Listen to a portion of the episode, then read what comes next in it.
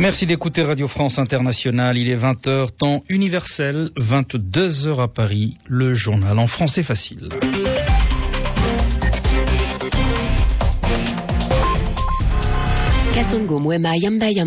Avec Laurie Fachot, bonsoir. Bonsoir Kassongo, bonsoir à tous. Double attentat suicide ce matin dans le centre de Jakarta en Indonésie. Les explosions ont fait au moins huit morts et une quarantaine de blessés. Le secrétaire général de l'ONU condamne ces attaques. Le président américain offre son aide à Jakarta. Paul Biogemba, nommé Premier ministre du Gabon après la démission de Jean Eyegendong, qui s'est déclaré candidat à la présidentielle du 30 août prochain, ce qui porte à trois le nombre de candidats issus du PDG, le parti d'Omar Bongo Ondimba. Le Parlement français a définitivement adopté la nuit dernière la loi de programmation militaire sur les grandes orientations de la défense jusqu'en 2014. Cette loi revoit aussi les conditions d'utilisation du secret défense pour les documents classés. Et puis de l'athlétisme ce soir au Stade de France, plusieurs grosses pointures ont été annoncées. Très attendu, le Jamaïcain Usain Bolt, double médaillé olympique des 100 et 200 mètres. Il a établi sa meilleure performance de la saison sur 100 mètres en 9 secondes 79 euh, centièmes. Nous appellerons Christophe Diremzian. Le journal en français facile. Un double attentat suicide a fait au moins 9 morts et une quarantaine de blessés ce matin à Jakarta, en Indonésie. Les deux attentats se sont produits contre le Ritz-Carlton et le Marriott, deux hôtels de luxe, au cœur de la capitale indonésienne. Il n'y a toujours pas de revendication, mais de graves soupçons se portent sur l'organisation Jama'a Islamia, un groupe qui compte un millier de membres. Écoutez l'analyse d'André Fayard, chercheuse au CNRS, spécialiste de l'Indonésie contemporaine. Pour elle, ce n'est pas du tout une surprise. La Jemaah Islamiyah, qui on attribue ces attentats, n'a jamais cessé de fonctionner. Elle a été sévèrement paralysée, mais on savait qu'elle n'était pas morte. Il n'y avait pas eu de gros attentats depuis octobre 2005, mais il y avait eu des attentats déjoués à Sumatra en 2007, et la police donc continuait à poursuivre euh, des fugitifs qui ont eu un grand rôle dans les attentats de Bali, même en 2005. Rappelons euh, ce qu'est cette Jemaah Islamiyah. Cette organisation veut imposer un État islamique qui euh, engloberait notamment la Malaisie, l'Indonésie, Singapour je pense que ce qui est plus juste, c'est de dire qu'elle veut imposer la loi islamique. Alors d'abord en Indonésie, parce que Jemaah Islamiyah est aujourd'hui beaucoup plus indonésienne qu'elle n'est sud-est asiatique. Il y a eu beaucoup d'arrestations en Malaisie. Le réseau est pratiquement démantelé en Malaisie et il subsiste euh, encore un noyau dur, disons, entre les Philippines et l'Indonésie. Comment est-ce qu'à son arrivée au pouvoir, le président Yudhoyono euh, s'est situé par rapport à cet islam radical indonésien? Tous les présidents indonésiens, euh, depuis la chute de Suharto, ont essayé de contrôler cet islamisme radical. Et il a montré quand même une certaine fermeté. Il a eu un certain succès, disons. Mais malgré tout, certains regrettent quand même un manque de fermeté par rapport à certains discours euh, très euh, sectaires qui reste propagé. Le président donc agit dans un environnement qui est très difficile au niveau de l'opinion publique. Est-ce que ces attentats menacent la stabilité de son pouvoir? Je ne pense pas qu'elle menace la stabilité du pouvoir parce qu'il a été élu au premier tour avec presque 60% des voix. Par contre, en effet, on va voir euh, si euh, ces attentats vont euh, augmenter sa détermination vis-à-vis de l'islam radical ou au contraire s'il va être effrayé par ces menaces. Et donc, la grande question, si vous voulez, aujourd'hui, c'est de savoir s'il va s'affranchir d'une certaine influence des ultra-conservateurs qui sont autour de lui. André Fayard, chercheuse au CNRS, auteur en 2006 de l'ouvrage La fin de l'innocence, l'islam indonésien face à la tentation radicale de 1967 à nos jours. André Fayard avec Nathalie Amar.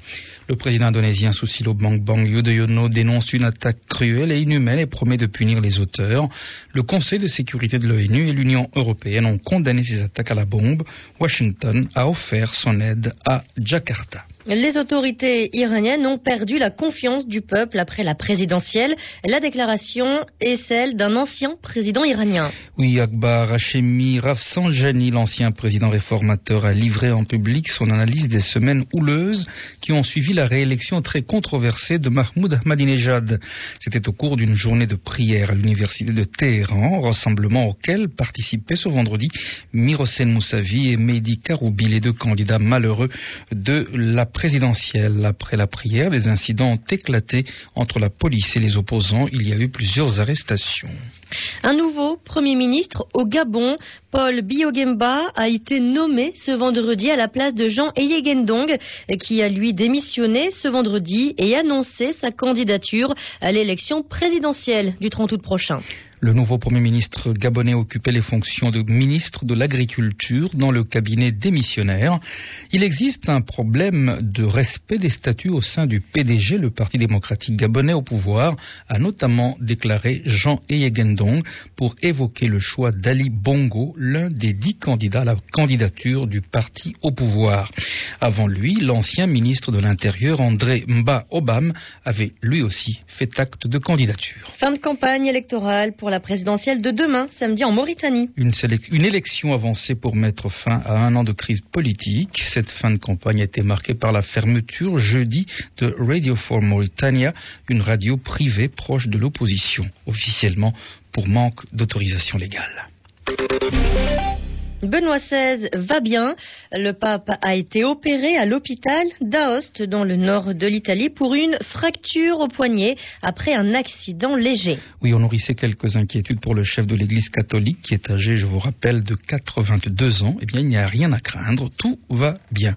En Belgique, maintenant, Yves Le Terme a été nommé aujourd'hui ministre des Affaires étrangères et cela à la faveur d'un remaniement du gouvernement fédéral d'Herman von Rompuy. L'ancien Premier ministre belge remplace Karel de Gucht, euh, qui lui prend la place de Louis Michel comme commissaire européen à l'aide et au développement.